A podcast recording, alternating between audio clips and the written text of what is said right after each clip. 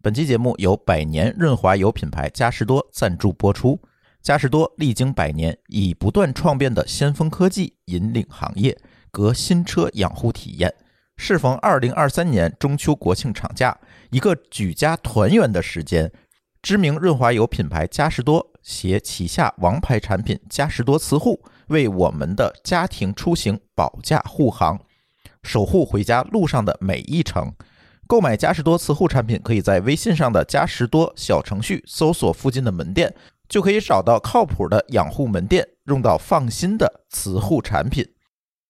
本节目由津津乐道制作播出。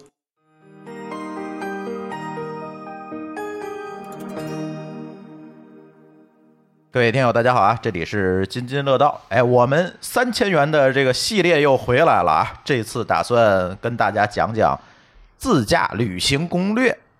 其实，在三年以前，我们经常是沉迷于自驾游哈。就这个，我们经常别管在国内啊，还是在国外，但是过去的三年，其实大家多数的时候都是窝在了家里。但是现在呢，我们其实可以重新的开始这个自驾之旅了。我们可以重新点燃与家人一起出行、与远方好友相聚的火焰了。所以这次呢，就想跟大家哎继续我们三年前的话题，因为我们三年前有很多很多的节目都聊到了我们的自驾经历，但是好像从方法论上，从这个自驾攻略上，没有真的认真的给大家总结。之前聊的我们很多都是。啊，旅游的攻略，给大家讲讲我去哪儿景，去什么景点儿了啊，去哪儿玩儿了。但是关于自驾这件事情呢，好像都没有怎么去跟大家聊过关于自驾本身的这个攻略。所以呢，今天就跟大家来分享分享我们关于自驾的一些经验。我保证啊，听完今天的这个节目，你就可以立刻开着你的车啊，开始新的自驾之旅。在三年之后，大家得出去浪一浪了，对不对？而且赶上今年这个十一假期又这么长，八天，我觉得大家是不是都蠢蠢欲动，想出门了？ 没错儿，嗯，而且啊，每一次相聚，每一段旅程都应该被无微不至的呵护。所以呢，本期节目我们有了一位赞助商——嘉实多磁护，未启动先保护，时刻保护，守护相聚每一程。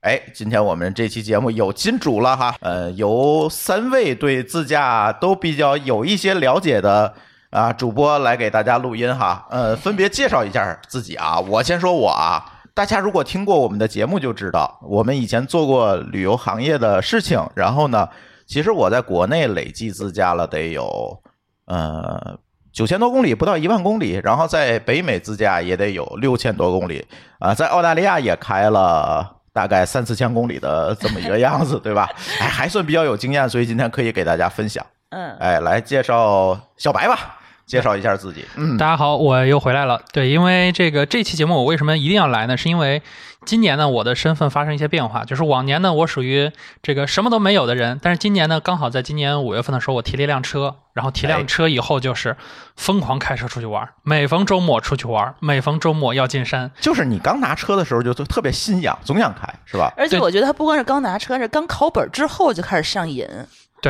就是这个事儿，就更再往前再推一年，就是我拿完本儿以后就开始每个月都得租车出去溜达溜达，到处出去玩一玩，感受一下那个平时在城市里你感受不到的这种风景。对，所以整总总体来说呢，我可能相比于朱总来说，我还是有点萌新，但是呃，开车也有那么个几千公里了，对吧？中间出去玩呢，也玩了不少次，所以这次呢，我可能会更多是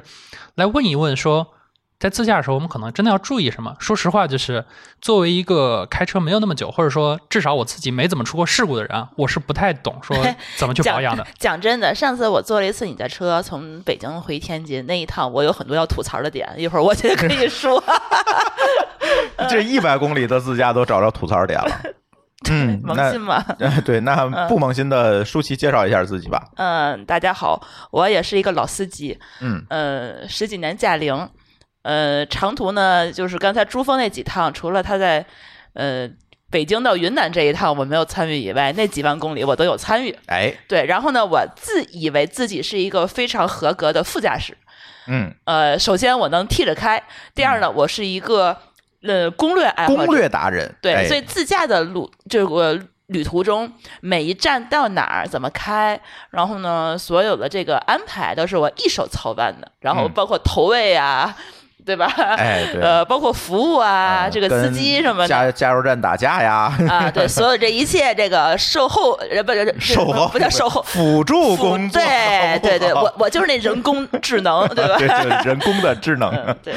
对，舒淇其实跟我自驾了这几万公里之后呢，其实变成了一个路书达人哈。一会儿舒淇可以给大家讲讲他是怎么样去做路书的，其实也经历了好多坑，是吧？比如有说啊这设计产不好路程，就半夜夜闯优胜美地，就这件对事情。对，差点死在上头。对，一会儿慢慢给大家讲啊。嗯，哎，这个时候我必须要问小白，小白，你这次买车是电车还是油车？我这回买的是油车，哎，作为一个软件工程师，那我们第一反应，哎，你是不是应该买个有买个电车是吧？买个特斯拉之类你的？有没有在买车那一瞬间觉得就我恍惚应该一买下特斯是拉，吧买一个 新人新能源之类的？就是这个事儿也比较有意思。就哎是最早我想买车的时候，嗯，群里大家伙儿给我推荐什么，就是大众高尔夫，对吧？嗯大众的这个最出名的这个小钢炮，想看这个，但是后面就会想说，我觉得它不适合你的体型。就是我一个搞，他自己就很小钢炮是吧？ 对就是你看像我这种搞软件的，就是大家肯定会想说，我为什么一定要买这个油车呢？我能不能更科技感一点？特别是我去坐过一些朋友的特斯拉，包括坐大家电车，甚至我自己租车租过特斯拉，我就会觉得说，哇塞，我真的很想有一辆特斯拉。包括我其实很喜欢特斯拉的一些生态。之前我在网上看到过特斯拉有个软件叫特斯拉 Mate，我当时我看到那个我就特别开心，我说，哎，你能把特斯拉的数据导出来，对吧？啊，虽然这个数据其呢，实我没有鸟用，对吧？我分析我可能也分析不出来，但是最起码我能分析。所以你嗯是想想它玩儿是吧？想让对它开源，对我当时我看的时候，我就特别想，我当时还去看，包括什么小鹏，我都想看。嗯结果就是特斯拉这个事儿呢，只有特斯拉干过，然后其他都没看。这里呢也呼吁一下国内的各种电车厂商，大家能不能把数据开放一点？虽然不一定有用，对吧？但是它我好玩是吧？对，但是我能玩儿啊。对，说回来就是，呃，虽然我很想开电车，包括我自己也很喜欢这种各种智能化的设备，嗯，但是我有一个很现实的问题是，我每年都有长途自驾的需求，因为我每逢过年呢，我得回家，我家是河南的，然后我老婆家呢是湖北的啊，你现在 base 在，base 在北京，对吧？哦北京、天津，这我要往回开。电车这一路上，我难我我很难想象，我可能在春节的高速上被堵在高速上，然后你发现车还没电，你又不敢开空调，那个状态我实在是有点恐惧，嗯所以我还是觉得说还是有里程焦虑，对我里程还是有点焦，因为那个那个里程实在是太大了，它已经超过了我们电车的这个续航里程。续航里程了你，就这是我趟定大要概有补多充。久啊？就是从北京开到天津，接上你老婆，然后去河南，再去呃他们家。我们之前是从天津开到我家那边，然后我们是晚上八点多出发的，嗯开到了早上四点多到的家，啊，怎么去了这么久啊？因为我开两个小时，我得歇一歇半个小时嘛。但实际上可能等整整体下来，可能是大概是在，呃，应该开了有有六个多小时，有有六百公里吗？不止。哦绝对不止那还挺远的。是的，嗯所以因为我当时我一看那个距离是超过了电车的旅续航里程，就意味着我在路上无论如何一定要补能。嗯对，这个时候你就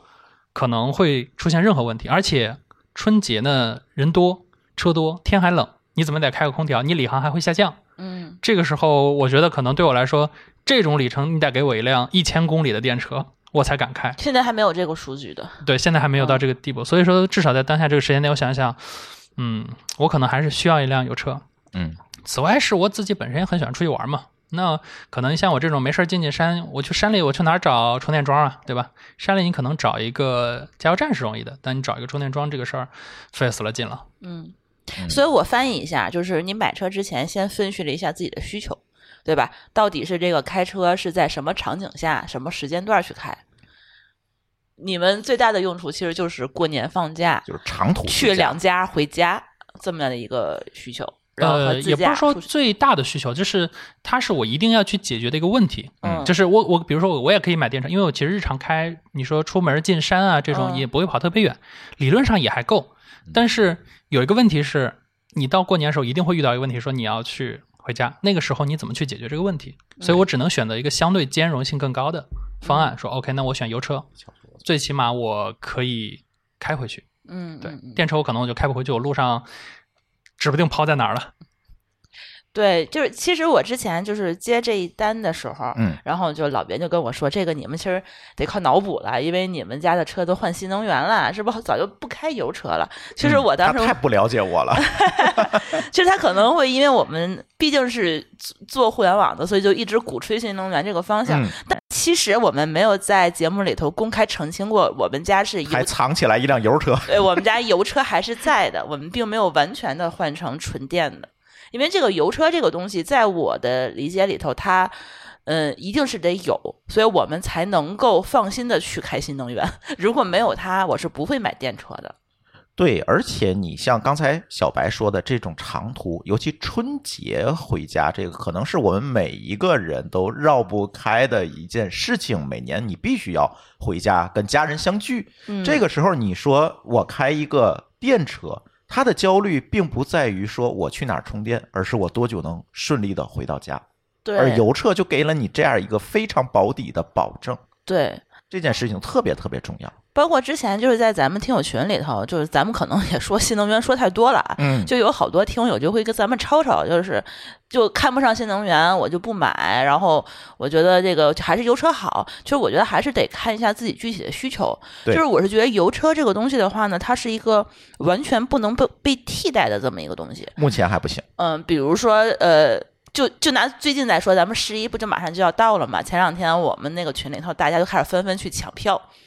抢票这件事情，我之前是没有呃像我们两个这个，因为就是长期就在天津、北京，家也都在一起的这种人，是没有特别大的概念，就是说我们要在高峰时间抢票，嗯，有多么不好抢这个问题，我觉得是 get 不到这个问题，对？吧？我我不知道他的烦恼到底是有多烦恼。后来呢，我我今天跟小白其实聊也，我也才发现，就是你抢一个人的票可能还好，嗯，但你要抢两个人的票，包括还不是一个地点，可能你还要跨地点的这种时刻，你要抢多人的票，这个其实在这个高峰期是挺大的一个问题。对嗯，这个事儿，如果像我们现在就两个人还好，你嗯但凡后面是一大三个家子人三个 人，你还得拎一堆东西，嗯，绝对心态爆炸。就是回家这件事情，你不是两个人的事嗯情，我俩人回家不是，你是大包小包要拎着。你记得咱聊过春运那期吗？大家啊拎着包上火车，然后坐在那些东西上，东西都能坐坏了。你开车就没有这个问题了。对对，那个时候你可能会觉得，哎，我可以随时回家了。但是之前如果没有没有车的话，会觉得，哎，我是不是太麻烦了？就算了，因为你你你下了火车，你还得再倒车嘛，就很没错麻烦啊。对但你有了一辆车的话呢，其实你就呃可以去很多很多地方，很多停留的点都可以去了。我觉得还是挺好的。对，而且油车它还有一个优点，就是尤其在咱北方，它第一个就是它不用考虑到了冬天这个空调费电的问题，因为它是通过发动机去给你提供热能嘛，嗯所以根本你不用考虑这个事儿。你要是油车，你可能要考虑到。啊，我因为是用电加热嘛，第一个它够不够冷，啊，够啊够不对够对对热的一个问题，尤其在东北啊，它能不能加的这么热？二一个它是相当相当耗电的，你比如标称啊五百公里的一个电车，那你开实际上可能也就是二百多公里就损耗完了，嗯对对对，所以我会觉有得这个问题。黄河以北，我觉得可能就得考虑考虑这个油车的问题了，对吧？对，就是气温低一点的地儿，你就要考虑说，我长途自驾，嗯，我要不要考虑油车？对的问题，而且我觉得咱们长途自驾，我自己遇到过比较大的一个问题，就是咱们上次十一的时候开车去西安，嗯，其实从天津开到西安，我理解没有多远，大概也就才几百公里吧。但是它堵车呀，对我没有想到那一次我们开了十二个小时才开到西安，就是因为十一的时候它大堵车，我们当时在秦岭上面差点就没下来。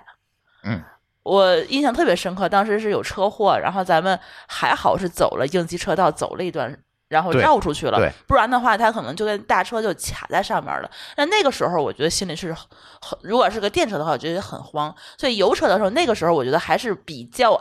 踏实的，就是我哪怕我堵在路上，我不最起会码有前面有加油站嘛，我十分钟就把油加上了。电车可不是这么回事儿。对对，就会有这个问题。当然了，就是说了这么多这个油车的优点，但是油车它有缺点啊，嗯，就是这个保养的问题。这保养的问题，可能舒淇平时我去保养的时候，她并不会跟我去。我会直接把车扔给 4S 店，对，一般我们会去养车店啊，第三方的地方啊去对保养会比较多。为什么要去这个第三方的地方去保养？有几个考虑哈。第一个就是有很多东西你是可以跟师傅讨论啊，嗯这次保养你给我用什么项目？因为如果你对车比较有了解的话，你会发现有一些项目它是周期性的，但是不一定每次严格按照它那个周期去做的。这是一个好处，就是我要知道我明确的可控这个保养的过程，而不是我扔给四 S 店他就干了，并不是这样。我是可以跟师傅沟通交流这件事情。第二个，其实为什么这次嘉实多找到我，我就非常开心的把这件事情应承下来，并不是说我们家有一辆油车，这只是其中哦，之一。对对，其次，其实最重要的，我们本身就是用嘉实多的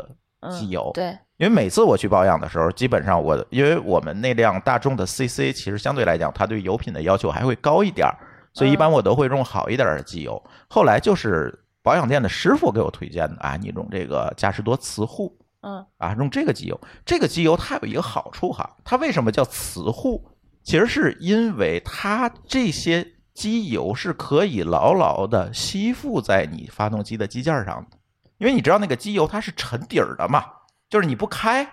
它是沉底儿了，它这个就就到油底壳了，所以就是在你开车的时候，你有很多的时候，你比如说一些不是这么新的车，可能很多人会告诉你，先热一下车再往前开。哦，为什么呢？其实是让它的机油充分的运动起来，给你的车里面东西都润滑了他。是太长时间不开，什么什么有堵了的什么的，就是这个情况，对吧？呃，就是你它就没有完全润滑到那个嗯机件上，它就容易磨损嘛。但是嘉实多似乎这个品牌，因为我们家油车不是说特别经常开了，现在现在对对半闲置状态，对就但是开长途才开，对，但是嘉实多它就强调一个叫什么叫未启动先保护，时刻保护。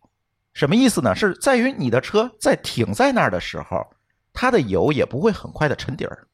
它是牢牢的附在你的机件上，在啊你停车的时候也会给你一个保护。所以这个时候就特别特别适合我们这种不是经常用车或者出去频繁启停这个场景，比如哎堵车大堵车了，比如刚才你说的，咱从那个西安回来，当然那不是秦岭，那是太行山啊啊嗯啊，翻太行山的时 候， 翻太行山的时候，就是这种频繁的启停，一晚上可能你都在起步停车，起步停车，这个时候这个油就比较合适。所以其实他找到我，大家一拍即合的原因就是我其实一直在用他们的油。哦，是因为也是保养，这个其实有一个非常好的保养店的师傅嗯，对，是比较好的，他能给你讲这个油什么缺点，什么优点，那个油什么缺点，什么优点，这个是特别特别重要的，就是在这个特别是你长期停车或者大堵车这个情况下，可以有一个非常好的保护。嗯，对，你要现在想想的话，就是咱们家那个油车，我还每个月除了开高速以外啊，我每俩礼拜我得开出去买个菜什么的。嗯其实这这个我当时就一直就担心，我们这个油如果时间沉淀时间太长了呀，或者是对哪儿就不好了什么的。对，嗯，它这个就是，我是觉得你如果说这油车经常在市区堵着的这种情况下，你用嗯这个嘉实多磁护，确实会要好得多。这是我们的实际体验啊，因为我嗯嗯用过很多不同的品牌的机油，实际体验出来确实好。我确实觉得有一个靠谱的那个 4S 店，或者是一个靠谱的那个呃养车师养傅车师傅的这个微信，我觉得是还挺重要的。对，呃，我之前在上班的时候，就是开那个油车上班，我每天单程是三十五公里嘛，往嗯返七十公里，我开那个油车。然后在我们公司旁边其实就有一个嗯，然后我就给我加了一个他们那小哥的微信，我就有有事儿我动不动的我就会去问他。啊，对，尤其你对车特别不熟悉的情况下，你去问一下对会比较好因。为我觉得，其实油车对女生来讲的话，它并不是一个非常非常熟悉的一个东西，它机械结构太复杂了，嗯就有的时候它出问题了，我不知道哪儿是出的问题，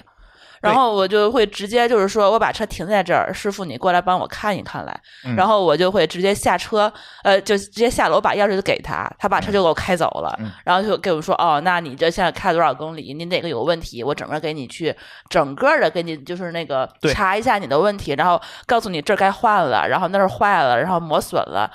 他好像检查还特别仔细，嗯所以我是觉得他这样的，就是我每次要出门，或者是真的是他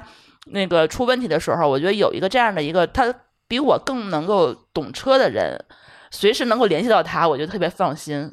没错，嗯我是觉得这个就是你这个沟通养护过程当中的沟通特别重要。其对实不建议大家说，听完这这期节目，你出去超市拎一瓶嘉实多磁护回来，自己吨吨吨加进去，不不推荐你这么干。对，推荐大家是去店里去跟师傅聊清楚，我想用这个油，这个油啊，我应该怎么用？是不是要要去做一些处理啊，等等这些事情，一定要沟通好。嗯，嗯，对，而且他们，我我觉得就是我也不知道为什么啊这个车里头养就需要油的地儿怎么这么多？他们家哎，是你看萌新都有这个 问题，各种油是对吧。我一开始以为就 是加汽油就完了，后来发现还有机油，还有什么，还有其他的叫什么呃油？刹车油，机油啊、刹车油，然后那个呃，有的车还有那个转向油啊，啊转它那个转向那个助力它也是有油的，嗯，然后它有很多，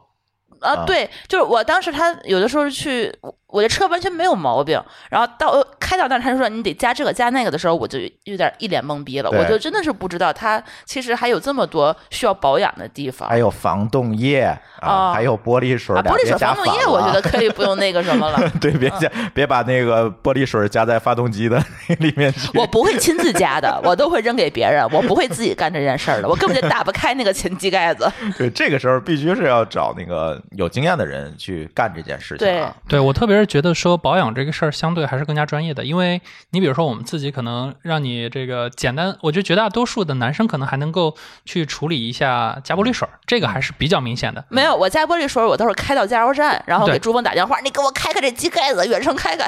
对，就是剩下的东西，我我可能绝大多数同学都是不知道的，包括我自己。其实我打开前机箱盖以后，我唯一感动的也就是玻璃水，别的我都不感动。可能对于绝大多数同学来说，保养都是一个相对比较专业的事儿。对我是觉得说，大家尽量不要自己手动去 hack 这个东西，这个东西不简单，还是要到店里去找专业的师傅去做，可能会对大家来说更安全。对而且这个东西，关键是它是在路上跑的，你的速度也不会太低。你如果在这个过程中，因为你自己的某些 hack 导致你出了一些问题，我觉得这个事儿可能就会得不偿失。所以还是建议大家去店里会好一点。尤其就是咱中国的用户，其实对车没有这么了解。你像海外，我们去海外自驾的时候，你会看那些老外们自己鼓的车，啊人家鼓的改嗯挺好啊，他改也好，自己保，人家没有去店里，主要是太贵，哦，他们就自己保 养是吗？他们都是自己保养。但是人家车库里，第一工具全，二一个的人有这文化，可能自己搞不定，叫个邻居来，邻居可能也懂。首先，他有车库，对，咱没有这硬件条咱件。地下车库，你要自己在那儿换机油，一会儿物业就找你来了。嗯，对那不让你干，你知道吗？然后呢，这个再有一个就是大家这个知识掌握度也高，你自己搞不定，你随时随地就可以抓个人过来帮你弄。嗯，但是咱国内可能大家都差一点儿，这种情况下还是你找个保养师傅问清楚再说吧，嗯我觉得这会比较好。对。嗯，哎，那我提一个问题，嗯小白，你每次出门之前，开长途之前，你保养吗？沉默了， 沉对吧默了。 我的沉默震耳欲聋，啊的确不吧？因为说实话，就是对我来说，概念不深。就是嗯我大部分时候知道能能做的保养，可能就是我去换换机油，然后换换空调的滤芯，然后换空调滤芯也不用每次都去啊，肯定不是每次嘛。所以就是这就是你看，就是我对于你刚刚问我这个问题，我就是完全无感知的，就是因为所以你保养过吗？我保养过，哦，但你也保仅养保了什么项目？呃，当时好像是换了机油，换了刹车油，然后换了空调滤芯，还是换了火花塞。是刚买回来的时候，啊，没有，我我刚买回来的时候我还真没保养，我是开了一段时间我才去保养的哦，嗯对怎么想起来去保养的？啊。那个只是因为人家送了我两张养车券，嗨，我寻思哦用一你下。嗯才去，然后你发现了需要换这些东西，对，嗯，你你你 你，等于说你十一啊什么的，你开车你都没有保养呃，，我是之前我就是大概是一个月之前我去做的保养，就是我开了差不多三个月，哦，我觉得说 OK，那我可能我得先去保养一下，因为说实话，就是因为本身我买的是一个二手车，嗯我不知道这个车的上一次保养周期是什么时候，所以我会觉得说，呃，首先我可能得先开一段时间大致熟悉一下，然后整个稳定差不多以后我去做一次保养，然后下一次保养可能再等一年。但是再去你看可拿到车以后，你当天可就去开了一趟淄博，对， 就这是挺主打猛一个这个挺猛的。人人胆大 嘛， 对人啊，胆大，你你直当观天怼提车，晚上就直接啊，而且你还是开的夜车，是不是？啊，，对，开夜车，他是不是可以当反面教材去给咱说了？对这个，其实啊咱就是从故事里面来吧。其实这里我就遇到过很多坑啊。咱刚才讲众多包养的，后面就可以讲讲自驾的故事。其实我呃第一次长途自驾，可能就是那趟云南。嗯，之前都是短途，嗯对，其实之前我觉得不叫自驾了，最多算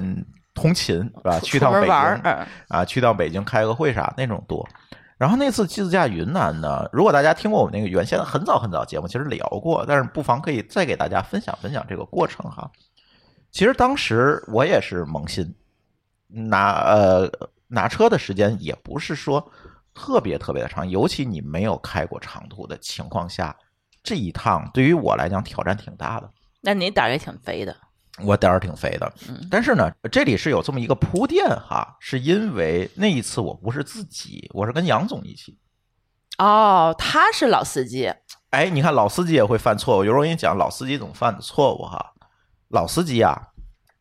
告诉我走，咱春节一块儿出去玩儿去，回那个我老婆老家。嗯我说哪儿啊？临沧，临沧。然后他告诉我之后，我就开始在地图上查临沧在哪儿。然后我发现他在中国的西南边境上， 嗯，从天津开过去，嗯直接横穿，呃，算是斜穿整个中国了。直线距离三千多公里。嗯直线距离三千多公里。然后呢，这个呃那就说走吧，那就去吧。然后是春节前的那段时间，就是大家要放假还没放假，就是都是年后再说那段时间啊，我们就出发了。呃，这一趟啊就挺危险的，危险在于说我们必须要在春节之前赶到，对吧？赶到某个地点跟朋友聚起来，因为当时还没有说我们在春节那一天抵达云南，那个是做不到的。我们准备在大年三十的那一天抵达桂林，和朋友聚会。嗯，我感觉你出出发有点晚，对，对感觉时间有然点后紧我张，们是大年二十八出发的，就有点仓促，就感觉就是两个司机来回换着开吧，就一一路不行并没有嗯，一个人开，啊，那更刺激了另外那个不会开，因为副驾全不会开。啊！当时不是我哦，哦，呃，懂了，懂了，对，完了，然后不会开，然后我们就开吧，对吧？所以他服务有我好吗？没有，嗯必须没有，必须没有 啊！我还能换着开，是它主要是能换着开，但是这种情况下你，而且它那个时候正好闹冻雨，南方，所以我还必须要避开贵州那一段山区，因为大家都知道贵州那个路，你一闹冻雨，你开都开不了，经常就撞上了，因为地面一层冰嘛，我还要避开这个贵州那一段，然后等于第一站我们就从天津开到了武汉，然后第二站就到桂林了，等于就两天时间吧，那你们这个中间确实这个跨度还是很大的，长途拉练。对，但是啊，我比较鸡贼，我是租了一个车。我租车之前啊，就跟这个呃租车店说了，我这车要开长途，你提前给我保养。然后这租车店还挺靠谱的哈，头一天就把这个车开去做了一个非常大的保养，把所有的机油啊、该换的东西都换了，才把车给我。说哎，你看这多少多少公里，咱记个数啊。然后他就把车给我了，我就开，是这么一个过程。所以还好，就是说他在我出行之前去做了一遍非常全面的车况检查。哎，那我我再提个嗯问题，你当时候你要知道你要开几千公里的时候，嗯你租车你有没有考虑租什么品牌的车？呃，其实我当时考虑的并不是租什么品牌，嗯而是车型考虑租一个好修的车。嗯，就那不得跟品牌有关系吗？还是说它跟它的跟保有量有关系跟。保有量有关系嗯，所以当时就租了一辆大众。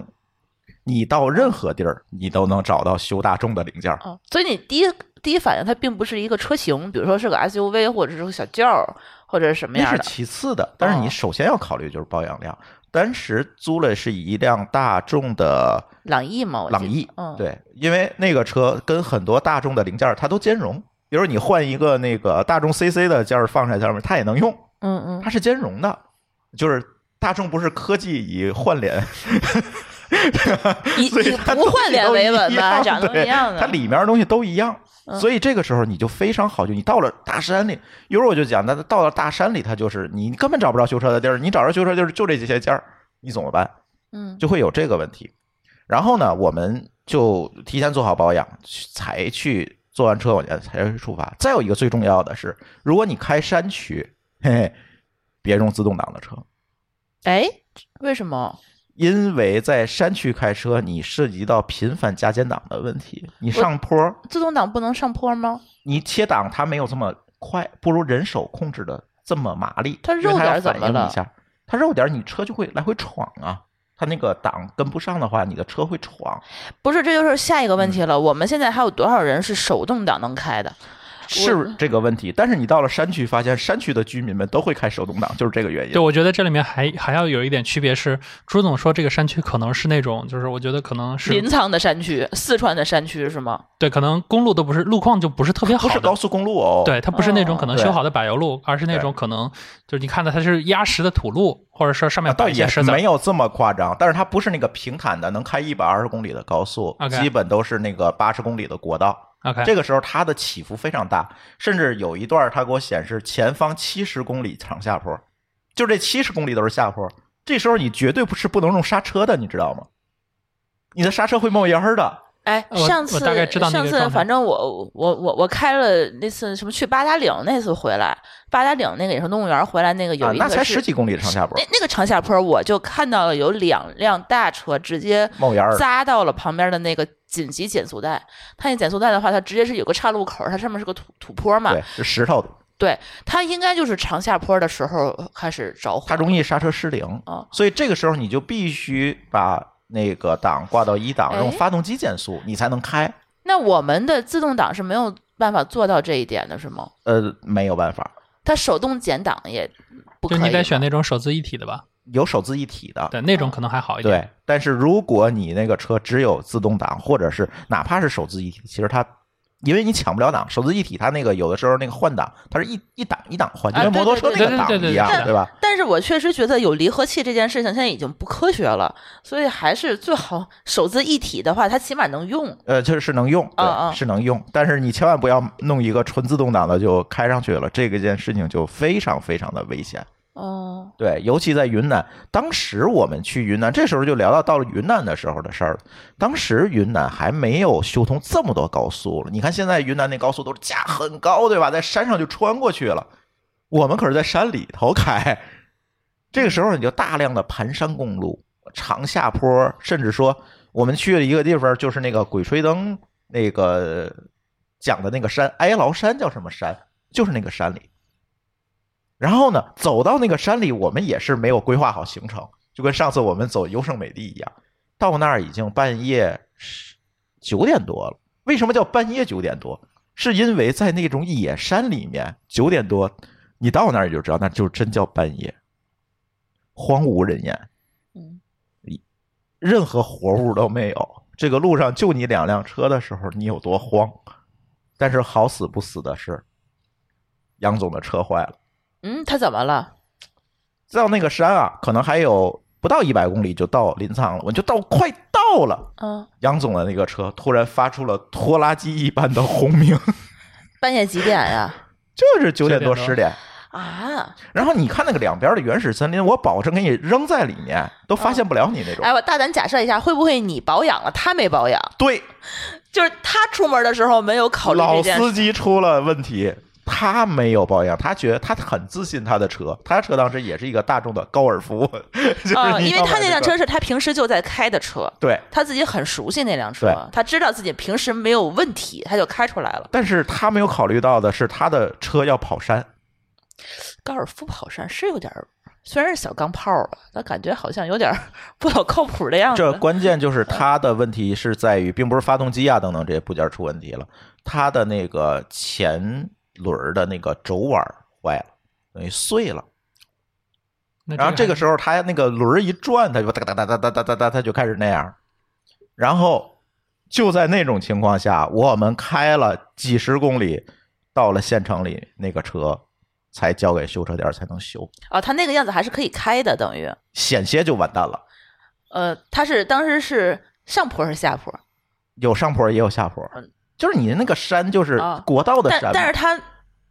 就是他那个响，他影响他其他的什么结构吗？关键是到时候那个时候你不知道它哪儿坏了，他会不会散架，会不会会不会轮掉儿就轱辘飞出对对去对了？断关轴键之是类你的。另 外一端，你的马路另外一端就是几百米深的悬崖呀，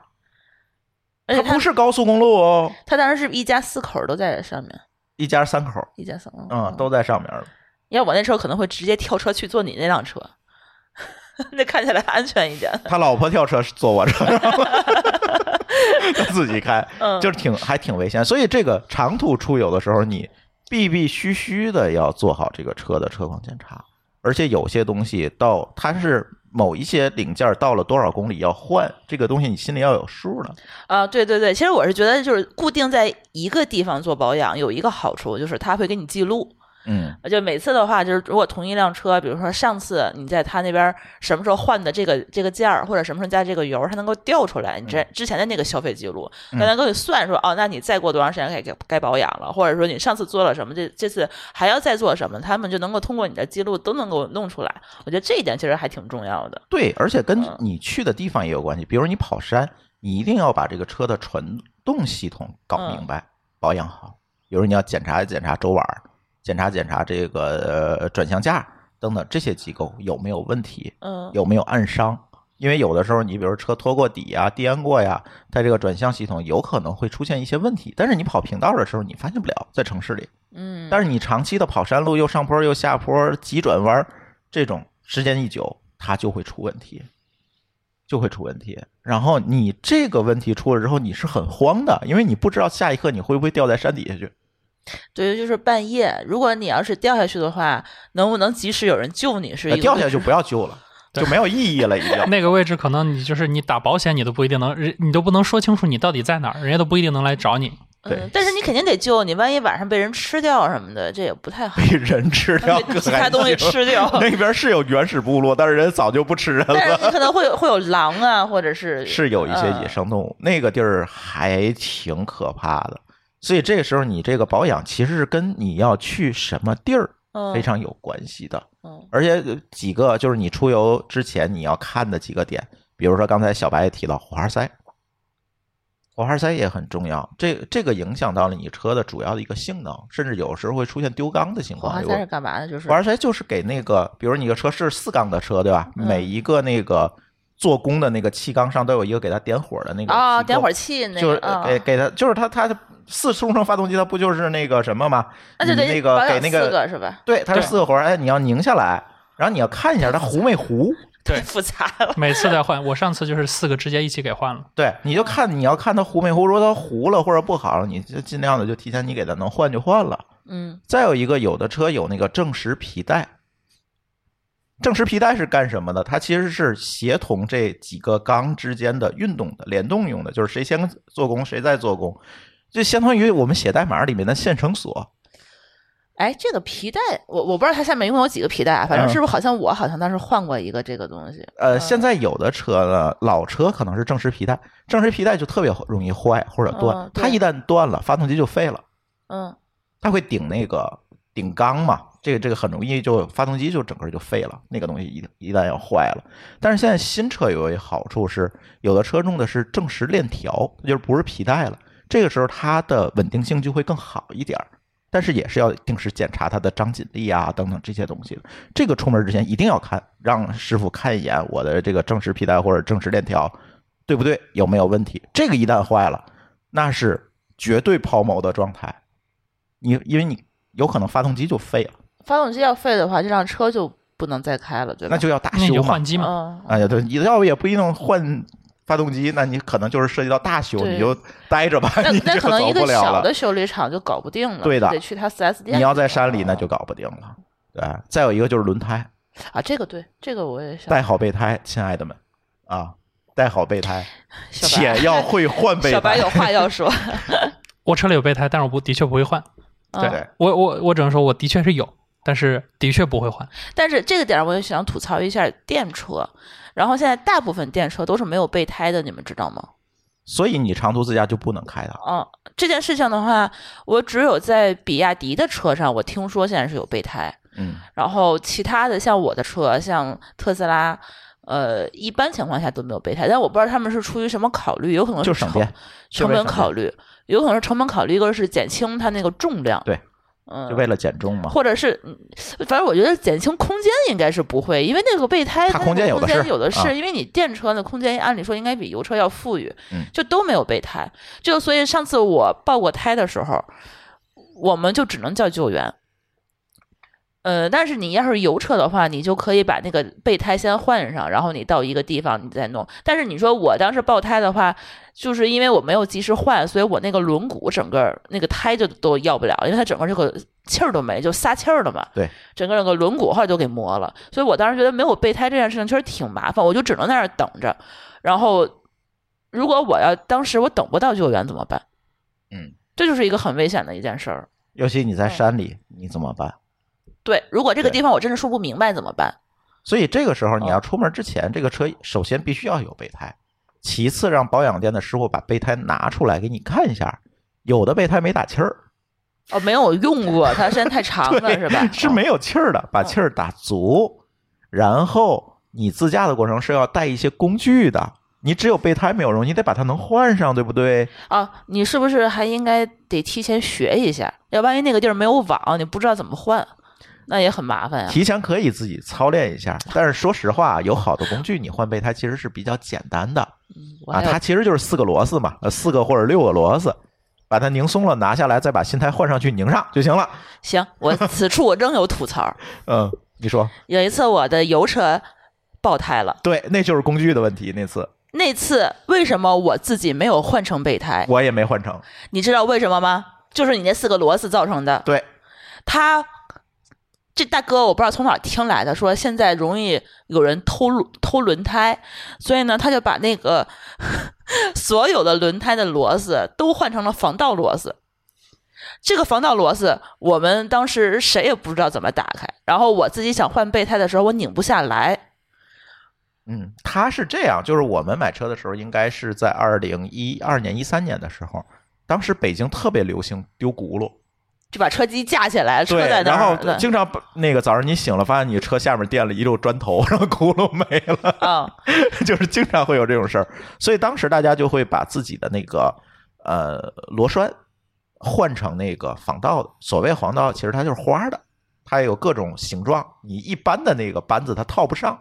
但是它有对应那个那个钥匙，你得套一下才可以。但是这个我建议大家自驾的时候，如果你有的话，你就把它换下来。嗯，就别用那个了，就别用那个，因为你到地儿回头，比如说那个师傅也没有，扳子没有，不是或者或者是它套不上，就会有问题。而且最最可怕的是，我当时自己好像那个螺丝，我们那车里是有的，但是它生锈了。嗯，它生锈了以后，它就焊在了那个轮胎上面，我拧不下来，我没有这么大劲儿。它那个螺丝是很小的一个一个，就跟你你拧钥匙一样，就这么这么大点劲儿。我觉得女生的劲儿可能不太容易把它弄下来。它对，其实那个你要正常螺栓也不好弄。这个就是提到自驾的工具的准备。嗯，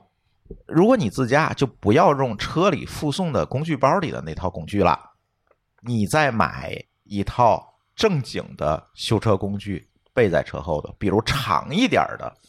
那个那个大扳手，大扳手，手，你能够把那个两只手轮胎直接一摁，那或者拿脚一踹，它就能踹下来，对对，它就是踹下来的。对，踹下来就行了。如果那个短扳手你是使了吃奶的劲儿，可能由于你跑泥地啊什么，道路又不好，它就锈死了，它就不是特别好弄。所以弄好了，再有一个在车里备一个充气泵，充气泵是干什么？就是抬那给个胎打气儿的呀，啊，抬哦，给胎打气儿给气儿的。这里有一个小 tips 啊。我们经常会在网上买那种小米儿的那个充气泵，也比较小，它特别便携，那种在咱平原地区 OK 的，能用，嗯特别好。但是你如果到了我们上次去的那个地儿，四千多米的高原的时候，那个东西是打不进去气儿的，因为它气的压不够空气密度低，它逮不进来这么多气儿，所以打不进去。所以这个时候你要找，你最好随车就备一个专业的充气泵，会比较就是好自己自己踹的那种，不是吗是不是电的电的电的哦哦电的，但是它是一个大一点儿的那种泵，哦，正经的那种泵，而不是小米儿那种充电的，不是那种。它是嗯接车的电的那种，啊，要备一个这个东西，包括千斤顶啊等等这些东西，你最好备一个好用一点儿的。哦，那那这么说，我觉得还有一个东西特别重要，就嗯是在就是长途出门的时候，就是三脚架。三脚架是啥？呃应，该是那个警示的三脚架哦，就是那十个米后警面。示架，那是叫警示架吗？嗯反正就是你你我我因三为角牌儿。哎对，就是那个反光的那个、嗯嗯嗯那个嗯那个架，就这个东西，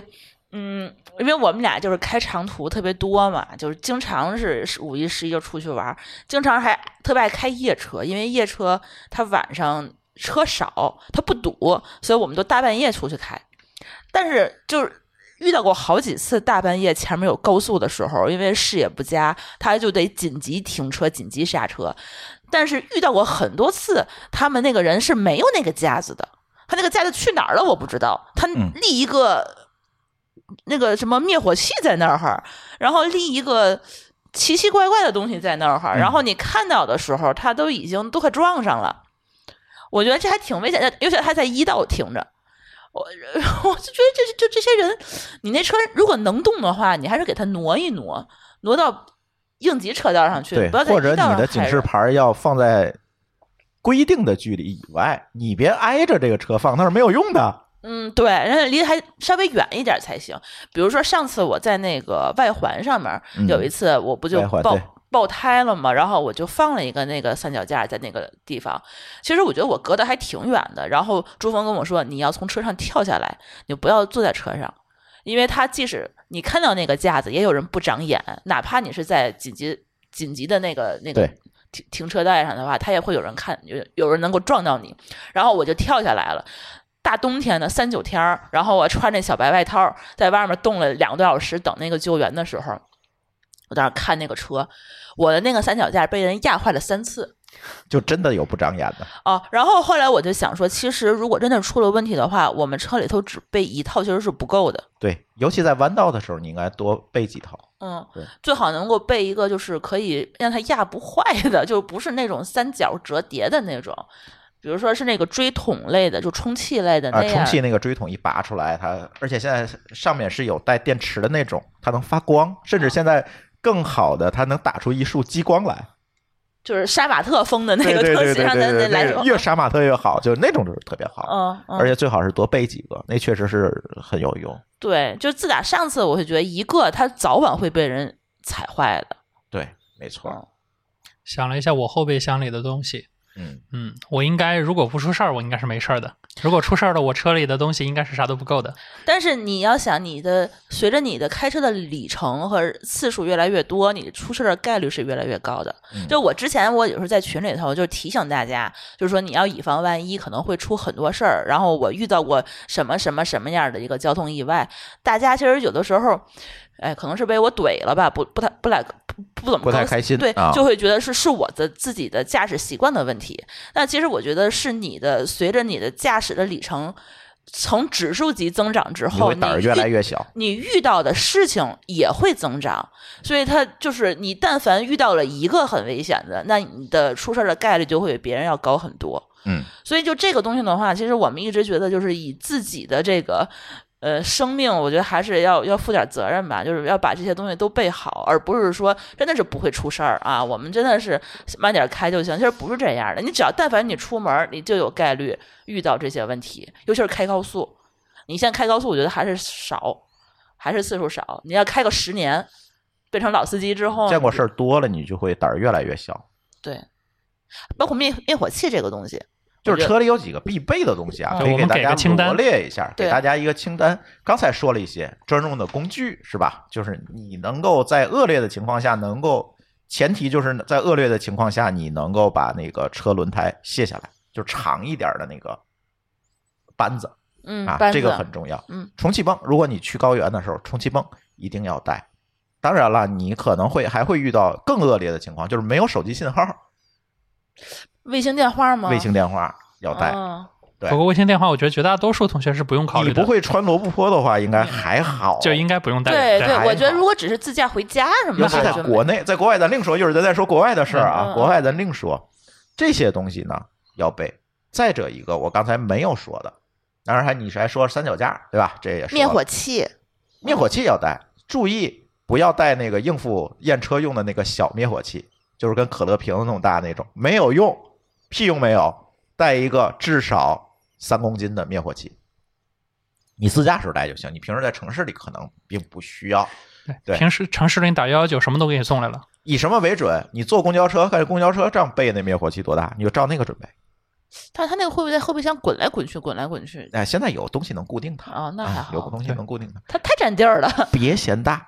别嫌大，那个车着了，你那个小灭火器是绝对灭不掉的。而且它那灭灭火器有时候你喷两下它就没了，就是啊，它它那小嘛，嗯就是你至少一个三公斤能喷一会儿的灭火器才能把火盖下去。嗯，他们竟有那个加油的时候，然后就突然就着火了，嗯，我觉得还挺吓人的。如果大半夜在山人里家加油 站那个不怕，人加油站有一百公斤的灭火器，不啊怕这个但。我也我自己怕的加是油，我你在害怕山里啊出问题，比如说就是长下坡，你刹车着了，嗯、你刹车片嗯，着了，你怎么办？嗯，对对对，会有这个问题。备一个好一点灭火器，再有一个现在也是法规要求的反光背心儿。反光背心儿干嘛？就是就是说，像我上次从车上跳下来，然对后你站在穿边反光儿背上心的那，别人看见你啊。对哦吧，现在这是强制要求的啊，现在验车时候要看的有没有反光背心儿。嗯，啊，反光背心儿，还有什么呢？嗯，哎，这个东西大家可能不是特别重视，但是你一定要备，尤其是在长途进山自驾的时候，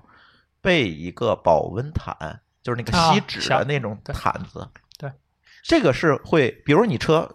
完全点不着了，外面又非常冷，这是可以防止你身体失温的。那你上次我那儿 怎么不给我？咱车里有，你不知道在哪儿啊？我还没死在那儿。 就是干这个用冻死的，我就是你蹦出车来，或者是你车坏了，你在车里你也会非常冷。这个时候，那个保温毯几块钱一个，非常便宜，对去好买买，是你的就，把它打开，而且它不占地儿放车里，对，它让可以你折配得上很小。对你赔上这个东西特别能够防止你失温，而且好处是你比如出去野餐野营，你没有地垫垫儿地上当地垫儿也特别好，而且它便宜嘛，你用完就扔掉就就就可以，你也不需要再给它收起来，这个也特别重要。对这些东西呢，我觉得你在车里备一套基本就没有问题，可能还现在可能还会有人说你备个那个电小二，这就是小孩儿大充电宝，能输出就可以充电的，比如说可能你可以给手机插上充，甚至插烧水壶。对对有好多对自驾对其对实蛮对喜欢带这个东就西。逆变器嘛，不是逆变器，它不是是自己供电带电池的，它有一度电。哦，不用从车里头那不用车坏了，它也能给车点打火啊，等等这些。哎，那你这么说，拖车绳儿它需不需要准备一个？呃，其实我觉得，如果团队出游的话，可能嗯需要。对你要一辆车，谁拖？啊没啥必。要，叫救援啊叫救援人有啊，啊，直接就蹬上去了。对啊，人对家啊肯定给你带但是的。上次那个叫救援，他拖我的车的时候说，拖车钩钩，嗯，拖。车钩是需要自己准备的你要知道你的车拖车钩放在哪儿的，以及怎么拧上，啊，这个是特别很重重要的。看看说明书。我一开始我不知道车里有这个东西，然后我就给四 S 打店打电话说你的嗯车在哪个哪个位置，然后把那个打开，对，一然后般四 S 店都会知道。对嗯，要不然我这真的不知道。一般都在车的前面有一个小盖板，把它抠开，然后拧上来拖车钩就可以了。 我都不知道我车里有拖车钩，每个车都有对要，不然但是现在是做的越来越隐蔽，你知道吗？就有这个问题。嗯你下班也可以打车车厂的那个客服，他也会告诉你的，这个没有问题。但是你一定要知道你拖车钩放哪儿了，到时候你找不着拖车钩就会非常尴尬。对，他不可能给你每辆车的钩其实都都能匹配上。对，它就是车自己的嘛。嗯啊，拖车钩在哪儿你要知道，就是车里面这一套东西，你就你就备着带着。那我还想到一个东西，他们经常有人说是那个打打不起火来，要需要搭一下电，搭电，那个东是吧西需要吗？嗯，刚才准备了那个电小二，你就可以自己搭了。对你哦那个一般你要买电小二，它就带这套东西，你就能自己搭电了。嗯，啊，但是搭电这个事儿相对专业一点儿啊，你要不会搞的话，就别搞啊。先接正极还是先接负极，怎么搭？呃，这事儿就有点复杂，咱就节目里就不讲了啊。嗯，相对来讲，大家还是要学一学的。嗯那我我觉得我我还想说是再补充一点，就上次我车里头没有玻璃水儿了，嗯，我觉得车里头常备一瓶玻璃水儿或者备一点矿泉水也是有必要的。但是这个东西不能被冻上啊，就是说一定要是防冻的玻璃水儿备，瓶儿酒，呃，备备儿瓶酒，酒，然后买瓶矿泉水对是，吗？兑一下就行。呃，我那哦意思就是上次呃，我有一次我呃出门去接你爸妈，嗯，然后就来我家。呃，那一趟快速路大概得有三十多公里吧，下着大雪，然后呢，它那个地上有很多雪和泥，呃，嗯然后那个时候我那个玻璃水就突然就没有了，然后我在快速路上这一路，我是整个是前面是白茫茫的一片，什么也看不见。对，当时我只要一就是稍微擦一擦，然后没过两分钟，它就又被冻上了。对我觉得这个当时还挺危险的。我当时是整个是把窗头探到这个窗户外面，我才能看得清上面的路。嗯，我觉得没有玻璃水，就突然没有玻璃水，然后你又找不着可以去加玻璃水的地方的时候，特别特别可怕。对，嗯，你玻璃水其实是完全影响，会影响你的视野嘛，这对件，事情。嗯，对，所以这个玻璃水呢，如果有是最好，如果没有呢，而且在这个极寒的条件下呢，就是矿泉水兑白酒就可以了。它会不会冻上？不会冻有上。白酒，有酒精，高度白酒嘛，就有没酒事精儿它就哈不会冻伤，就会好很多。你就起码你能够给你撑到这个买得到玻璃水的地儿就可以，但是千万不要在极寒的情况下直接灌水，你就很容易就冻坏了。嗯，对，这个是反正我觉得上次那次给我吓坏了，在快速路上。玻璃水这个可嗯获得性强，无非就是说突然没有了你会比较呃，说明我们现在的车还需要更多的传感器。这样的话，我们还可以知道说你是不是要去加点各种水。它其实是亮灯了，但是亮灯的时候，当时那辆车拿到我就让他加，他没加，然后我就开出去了。然后突然用的时候发现它没有，嗯那就说明我们还是要重视我们的灯的。对，反正我觉得还是在车里头备一个比较好。我们说了这么多不开心的事儿，我们要不要聊点开心的吧？要不然整的这期节目好压好抑，吓人是吧？对吧吧嗯，大家说算了，不开车了。那就讲讲我们在海外自驾的这个经历吧。那也挺吓人的，我觉得。我觉得在海外自驾呀，有几个好处嗯，跟国内相比啊，有几个好处，就是相对来讲，大家呃开车都比较规矩，呃，开车是一种开享车受不太容易遇见比较奇葩的对手。对对，大家嗯也比较守秩序，对，嗯，他也不会说乱并道什么的。它主要是它当地的交规执行的比较严格嘛，比如说你遇到停牌儿你不停被人怼了，那就是你全责，就不存在咱这边儿比如说各 也得负百分之十的 责任啊等等这些问题，它执行的相对来讲会严格一点儿，所以导致呢不遵守交通规则的人已经被那个淘汰了。嗯 就所以他那边儿，尤其他也相对来讲，比如说我们去过的澳大利亚、美国，相对来讲也比较地广人稀。但是他这也是他的缺点哈，就是又提到这个自驾游的问题，就是这个地广人稀啊，对于你来讲就是一个，尤其在人生地不熟的地儿，你又是一个对你来讲非常麻烦的一件事儿。嗯比如说上次我和舒淇啊去美国自驾，上次自驾六千多英里，也不少了，一一万多公里了吧，应该算。嗯啊，那次我们就遇到一个事情，就是我们从这个硅谷，我们玩了一圈儿出来，说下一站咱去哪儿呢？下一站是去是去死亡谷，对，下一站是去死亡谷。然后从硅谷到死亡谷呢，你就必须要穿过这个优胜美地国家公园儿。这优胜美地大家都知道是吧？美国一个著名的这个呃国家公园儿，它挺大的。当时我们俩在想呢，哎，你看咱俩中午出发，下午呢差不多就能到优胜美地。我们不着急，慢慢悠悠的，我们也不用停留太久，开着车穿过优胜美地是挺好的一个路线。但是呢，哎，舒淇同学并没有考虑到，原来美国也大堵车，对，大概堵了两三个小时吧。呃可能不止，就是嗯缓行，可能缓行了四个小时多，啊，嗯，就是发现那天是个周五，发现美国人也都出来浪了，就是跟咱周五马路上堵车是一个状态。而且他一堵就是一大片，就是整个高速公路都在堵，而不是在在城里堵，外面还好，他不，他高速公路他也堵，而且怎么这么堵？我是觉得它都堵的都，就是感觉它面积特别大。持有量多吧，毕竟可能大那边汽车还是要多一点，家家都有汽车，大家都往外跑。就是而且你谁能知道它中午就开始堵呢？他们礼拜五都不上班嘛？他们没事儿，北京中午开始也堵，都一样。啊，对，但是嗯，他们出来玩的机会比较多，所以都是往外开嘛。一到周五，他们有的公司周五下午就可以出来浪了，他就可以不上班了嘛。很多人就出来了。我们犯了一个最大的错误，是在做路线规划的时候没有选你的出发时间。比如晚上，我躺在床上，我看对看一下明天的路线吧，一一查个小 时，啊哦，从那个硅谷到优胜美地啊、一个半小时，比如说我忘了的是多久，嗯反正不长时间。哦，好，我就睡觉了。但是我查的可是半夜十二点的那 会儿时贼好走，间，嗯我如果我选一下出发时间，你可能会发现不一样的东西了。这你要是在海外人生地不熟的时候，你一定要想着把所有的可能性考虑进去，把时间的可能性，不要以为外国地广人稀，它不堵车，它照样堵车，而且堵得更猛。所以这个我觉得其实这个事儿也不跟也跟国内和国外都没什么关系，就是我们大家在做路书的时候，可能都得注意一下你的出发时间。因为国内你大概知道是什么情况，比如说你在北京，你肯定啊知道堵，对吧？大概几点堵，但是你在国外可能不知道几点开始堵。反正到了一个陌生的地儿，对习惯、生活习惯啊等等，大家就都不一样 嘛。而且我当时还犯了第二个错误，就是财迷，就是嗯提前那天就规划路线的时候，就把第二天的酒店就定好了，定的是优胜美地那边的酒店。我所以当天我就必须得穿过这个优胜美地，然后入住这个酒店，我才能不浪费这一晚上的钱。所以我们就夜闯了优胜美地。嗯，就是我当时如果没有订这个酒店，比如说我走到哪儿我订到哪儿，其实也就没有这个问题。我当天我可以不走了，嗯，对吧？嗯嗯我就在优胜美地里头住，或者我就不上去了，我在外面住，其实也是可以的。对会有这个问题，就是你在去做这个计划的时候，一定要考虑到所有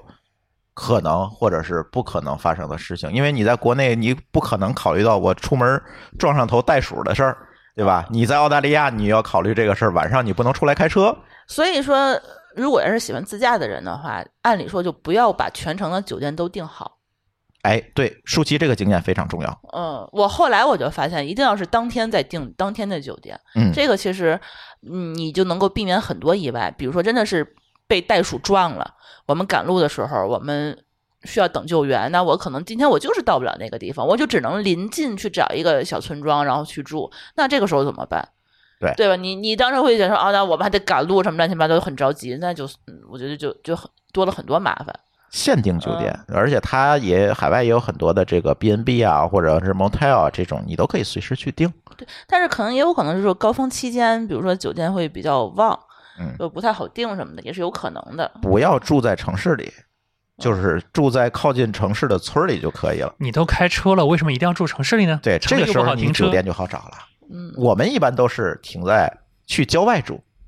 然后不会，一般不会。我们第一次去美国就错了，就是订了一个城里的，第二天我就跑出来了，说嗯那个地儿实在实在是没法住人，出来早上出来买个早点都是流浪汉。嗯，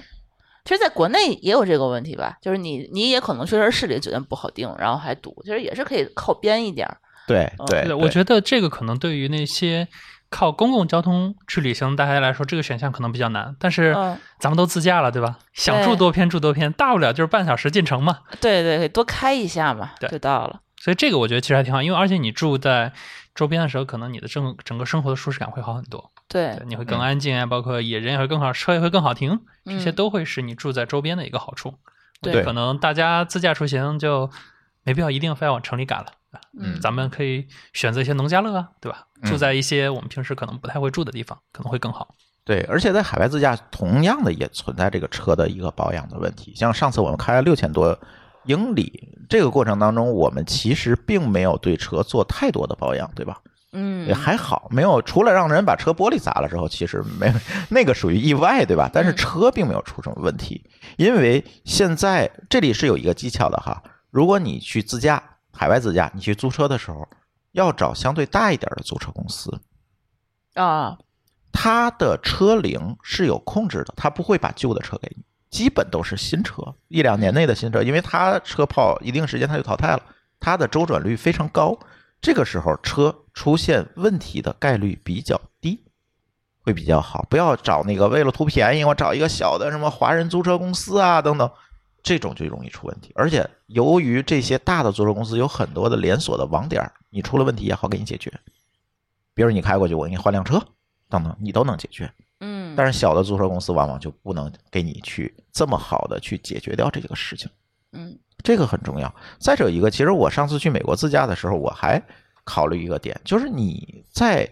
当地最好有一些朋友。你如果搞不定当地的一些事情，比如这车我去哪儿修啊，万一出点问题我找谁呀、等等。如果你当地有一个朋友的话，他可以帮你。嗯，比如说上次我们在那个渔人码头车被砸的时候，嗯半夜大概十点多，嗯然后第一反应就是说我们是要敞着盖儿开回酒店，然后第二天再说，还是说我现在就去找注册公司去换？然后我就给那个出租租租车那个公司打电话是打不通的，你记得吗？呃人家晚上没人接电话。啊，我当时是有点慌的，我不知道应该怎么办的。然后后来也是当地的朋友告诉我说，你不要打电话，你直接去那个点儿，他们二十四小时都有人，嗯直接跟他说，然后让他给你换车，就是就好了。对，当时我是开到他那个机场的二十四小时的店儿，那个啊、那那个负责租车那小妹一看啊、就习以为常，来换一辆吧，对， 就换了辆新车，就都是这样，所以一定要有一个朋友。再者一个，在美国去做保养，当时我也问了一下，因为这期咱们还是说要聊这个保养的话题，就是也嗯当时我也问了一下美国朋友，我说你们这车平时怎么做保养？我们在国内可能更多的就是扔给四 S 店，或者扔扔给这个保养师傅，他给你去做。他说我们做保养好多都是自己做，因为人工太贵，我们自己做，自己做保养。然后我说你这个，比如说保养的这个材料啊等等这些东西怎么怎么去选？他说这个时候我们可能会去店里去问一下这个店里的员工啊，我选什么样的机油合适啊，我选什么样的这个配件合适，他们会给我一个比较好的推荐，然后我拿回来。啊，自己去处理，或者让他顺顺便的去，但是他因为工费比较贵嘛，很多人还是自己去处理，所以这个跟咱国内好像也有点儿我觉得在国外在自己弄的话，真的是很复杂，要学的东西太多了。然后国内有一个问题是什么呢？就是国内的相对来讲，我们自驾的这个环境会恶劣一点儿。现在可能慢慢越来越好了哈，就比如说云南都苏州高速了，以前那就是我去的时候可能还是走那个国道了，它的环境确实恶劣，有很多泥路、土路，这种恶劣的环境下，对这个机油的要求就会更高。你如果在你出行之前没有一个好的机油去给你去做养护的话，你这一路开下来就比较容易去出现一些不好的问题。比如说，有的人保养，甚至说有的人保养，或者是你租的车，可能更有这个情况。他给你保养用的那就是几十块钱的那种大桶的，特别大桶，从里边打出来的机油给你灌进去，你说你哦敢用吗？哎，那我有一个问题啊，嗯上次比如说你去云南这一趟九千呃九千公里吧，嗯，你在半道上你保养了吗？我在路上保养了一次。就这个也需要保养啊。对，因为你开，尤其你开恶劣的环境，你到了云南，你哇，你还要开出来呢。这个时候必须要做一次保养，所以你当时是在云南保养的在云南保养的。哦，对，当时也是保养师傅去给我找的机油啊等等，这就去弄了。他看到我这个这种情况，可能就会给你弄好一点的机油嗯去弄。而这次我们跟嘉实多合作的时候呢，嘉实多也特别跟我说，我们这个机油就特别特别适合你当时自驾时候这个场景。因为你是在一个恶劣的频繁上下坡、频繁起停的一个环境下，啊，堵车的情况下，对，嗯这个时候如果你用这个嘉实多磁护的这个技术提供的时刻保护，它这个对恶劣环境的适应能力，其实值得在你出发之前去给你好好的去做一次保养，会让你的这次出行会更加的顺利。嗯，就比你啊那个租的车，它给你灌一个你不知道的什么的机油要好得多。嗯，尤其是在路途当中，你可能对这个车又有一定的熟悉了，这个时候你再把它机油再换一遍，用嘉实多的磁护去换一遍这个机油会更好。嗯尤其这种长途，你一开开一万公里，这种你中间你避免不了，还是要做一次保养的。就我不太懂它这个保养里程啊，一般嗯情况下是多久？五千公里还是一万公里就要保养一次是吗？其实是按需，按哦道理讲，比如我们在城市的环境里，正常的去每天，比如让咱开快速路嗯，啊、车速能够达到一定的车速这种情况下，你可能一万公里就可以保养一次。嗯对，但是呢，如果你的行驶环境比较恶劣，比如说频繁起停啊、嗯频繁堵车这种情况，可能七八千公里去保养一次。嗯啊，如果你是在这个自驾的过程中，像上次我在云南跑山这种，那你五千公里保养一次，我觉得也不为过。嗯，对对对，这个保养你要适时保养，而不是我就盯着这个公里数去保养，这个特别重要。哦而且你的车长期去停在那儿，注意啊，长期去停在那儿，你从来没开，那停一段时间也要再重新做保养，因为要换油，那油可能在发动机里就会出现各种各样的问题。嗯对，也是要适时的来做保养，而不是我们非常机械的按照公里数去做保养。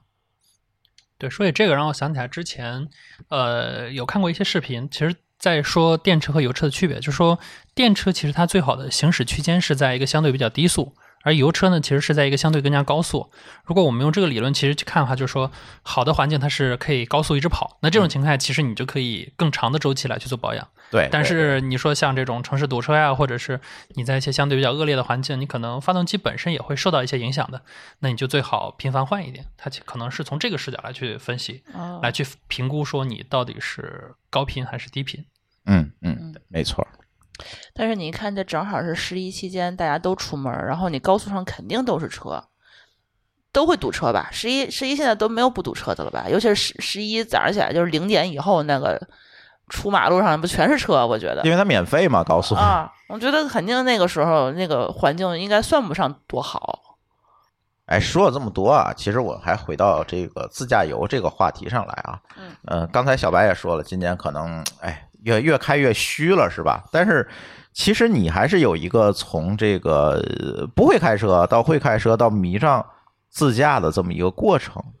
你跟大家分享分享吧，你你怎么迷上这个过程呢？这个自驾到底给你带来什么样不一样的体验？对，我觉得可能从我来说，首先说的是我为什么变成开车，因为嗯我过去一直都是打车党，对吧？哎坚决要打车，要不就是公共交通。哎哎，是我们一直在你耳边逼逼你，让你去学车，你就去呃学，车了、我觉得不光是这个事儿，其实一方面是大家其实一直在说，另一方面也是我那次事故让我会真正的意识到说，还是铁包肉安全一点。哦，对吧你上次是骑小牛儿，对，小牛摔出了了问，啊对出了问题。那我可能我开汽车，顶多是车问车出问题，对吧？嗯不至嗯嗯只要不是我车速说你快到了一百二，你出了事故，大概率的时候是你是车问题，人没问题。我会觉得说，那开车安全一点，安全一点。我嗯就觉得说开车，然后开车以后呢，我实际上会发现说，开车以后我的确会选择去一些我之前完全不会去的，比如说我是呃拿了驾照以后，开始租车以后，我才是真正去山姆的。之前我是完全没去过的，然后可能我、啊，对，因为你东要西是你也打都车拿去不没回法来拿呀。对，所以啊嗯我也因为有车以后，我开始去一些很多的地方，包括之前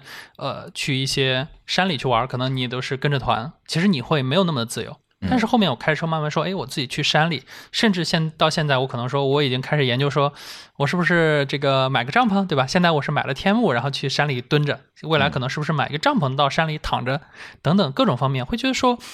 越来越自由了，对吧？我可能嗯会越来越能够去过我想要的生活，哪怕它只是一个周末，对吧？可能平时大家在工作里还是要有很多的时间在城市里待着，但是有了车以后，你可以开始选择自驾，可以到山里，可以周末去远离人烟，对吧？在一个很安静的地方，就就坐在水边儿去看水、看山。这个其实是我现在会比较喜欢自驾出去玩的一个原因。嗯，其实我帮小白补充一下，因为这几年我们很多的时候都在自驾，我觉得自驾对于我来讲有两个特别好的体验。第一个呢，它跟跟团儿租个大巴出去玩儿完全不一样，因为这个时候你在路上其实有很多跟你同行的朋友互动的机会，因为在一个正在驾驶的一个车里，它是一个私密空间，它跟那个大巴二十多人、三十人的那种大巴它是完全不一样的，嗯，它更多是一个公共空间，你们讨论的。交流的、相聚的内容其实是完全不一样，它更像是和朋友的一次 party，而不是嗯一个拉练式的旅游。哎，我觉得这这句话我挺同意的。就是上次前两天我们录的那个不三不四那期自驾的节目嗯，馋虫其实也说这句话，对就是他跟他的儿子一块儿出门它儿，是在一个私密空间里，他好像就那出门的那一个月，他跟儿子说了之前这么多年就是加在一起的话，也没有他们这次自驾说的话要多，因为他嗯当时你在车里的这个几个小时，你们俩没有事儿干，就嗯只能聊天儿，你就只对能交流。他哪怕很无聊的交流，他其实也是有效的交流。就是嗯这是一个特别适合就是家人去沟通感情的这样的一个机会。嗯没错，它这个提供的归属感、私密性、自由程度，它是完完全全跟跟团儿不一样。尤其不仅是在车里你可以交流沟通，它车外还有风景。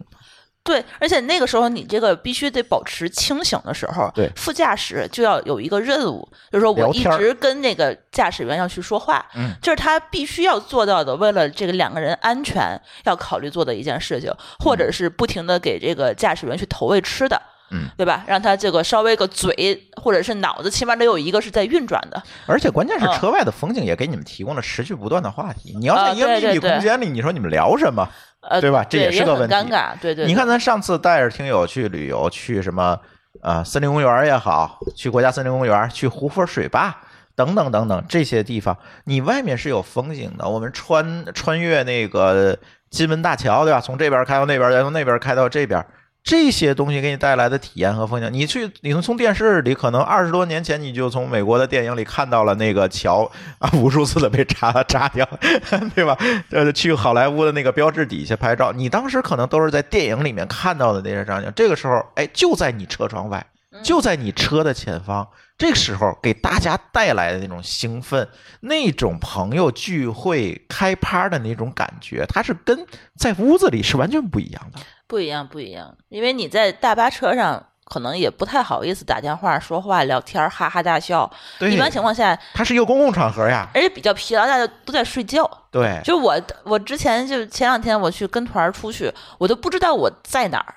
我都不知道我开过什么地方。对，而且那个时候你是失控的，你没有哦控是制，别人带着你走嘛。是的，对，你就更加的无助，你就只能要不我睡觉吧。对我也不知道我到底去了什么地方，路过什么地方，开了多远，我就知道睁眼儿，哦，我到景点儿了。但是自驾其实不一样，真的是不一样。就是我们会觉得，哎，更好的这个风景其实是在途中的风景，是这对整个的这个自驾这个旅程给我们带来的这些，呃，这个这个时刻，我觉得是你和朋友、家人一个长时间的聚会的过程，对，它不是是一个在路上的过程。它虽然是在路上，但是你们时刻是在相聚的。对，而且我是觉得，其实跟家人、跟朋友，其实能够有这样深度聊天的机会不多了。嗯，谁也不会说一坐着坐一天，然后几个人就是想破头去聊什么。没错。但是你自驾是一个好几天的这么一个旅程，这个时候你就会聊很多你平时不愿意去说的话。对，而且他把你限制在这儿了，你不能去干别的，呃，你就只能聊。呃对，对你比如平时可能，比如说咱们现在坐在这儿，那我们哎聊一会儿，我们想说我们是不是玩会儿手机，或者我们去干别的，对嗯？吧但是在那个场合下，你不能干别的，你干别嗯的可能会出事儿，你们只能聊天，不停的聊。对， 对你还可以听播客。哎，对，可以听播客。对我对经常去自驾的时候，就下了好多播客在路上听。对哎，你还你你为什么我们会一开始听播客？从听播客到做播客，一开始听播客就是因为我们在自驾的时候开始听这个东西。对当时我们第一次去美国的时候，大概是一几年，一八一一不啊一对八，一九年咱那时候还没有做做那个，啊，那一五一六年了那很早，啊啊那我们还看没有没有开始做播一客五一的时六候，年。嗯我们当时就是从手机里头下了很多这个播客，因为你在美国那边没有网嘛。没有网，你没有，你听广播我也听不懂。它每个地儿那广播那个台又不一样，然后我们就下几个播客在那儿听。一开始我们听那个播客是那个谁的一单口儿，大半夜我们还特别爱开夜车，听见单口儿那儿嘟嘟，一个人在那儿嘟嘟，还有一个男男低音在那儿嘟嘟，哎呦给我听的这个困都不行了，然后说这个不行，这个这个这个这个不行，脑袋俩换一换个台，我想起来，然后后来就听大王，对，就开始听女脱糖蒜女子脱口 秀。然后上来那个气氛就我靠，真是醒脑哎！然后这一段我们就开始听他这个，然后后来就觉得哦，播客真的是长途旅行的一个非常好的一个陪伴。没特错别，是各种欢脱的博客，让你听着一路笑着走过去，这个哎让对你根本就不觉得你开车时间很长。对，没然后错你你你也不用说是完全特别认真的去听，听完以后还很开心，这样的话真的是很提神儿、很醒脑，然后也有一种陪伴感。我觉得现在我们每次半夜，比如说就是凌晨以后从北京回来的时候，我第一选择仍然是腾，就是大王的博客，就。这么多年了，这个选择不会变，你就会对知道他带给你的反馈永远是这样，就是让你开心的反馈。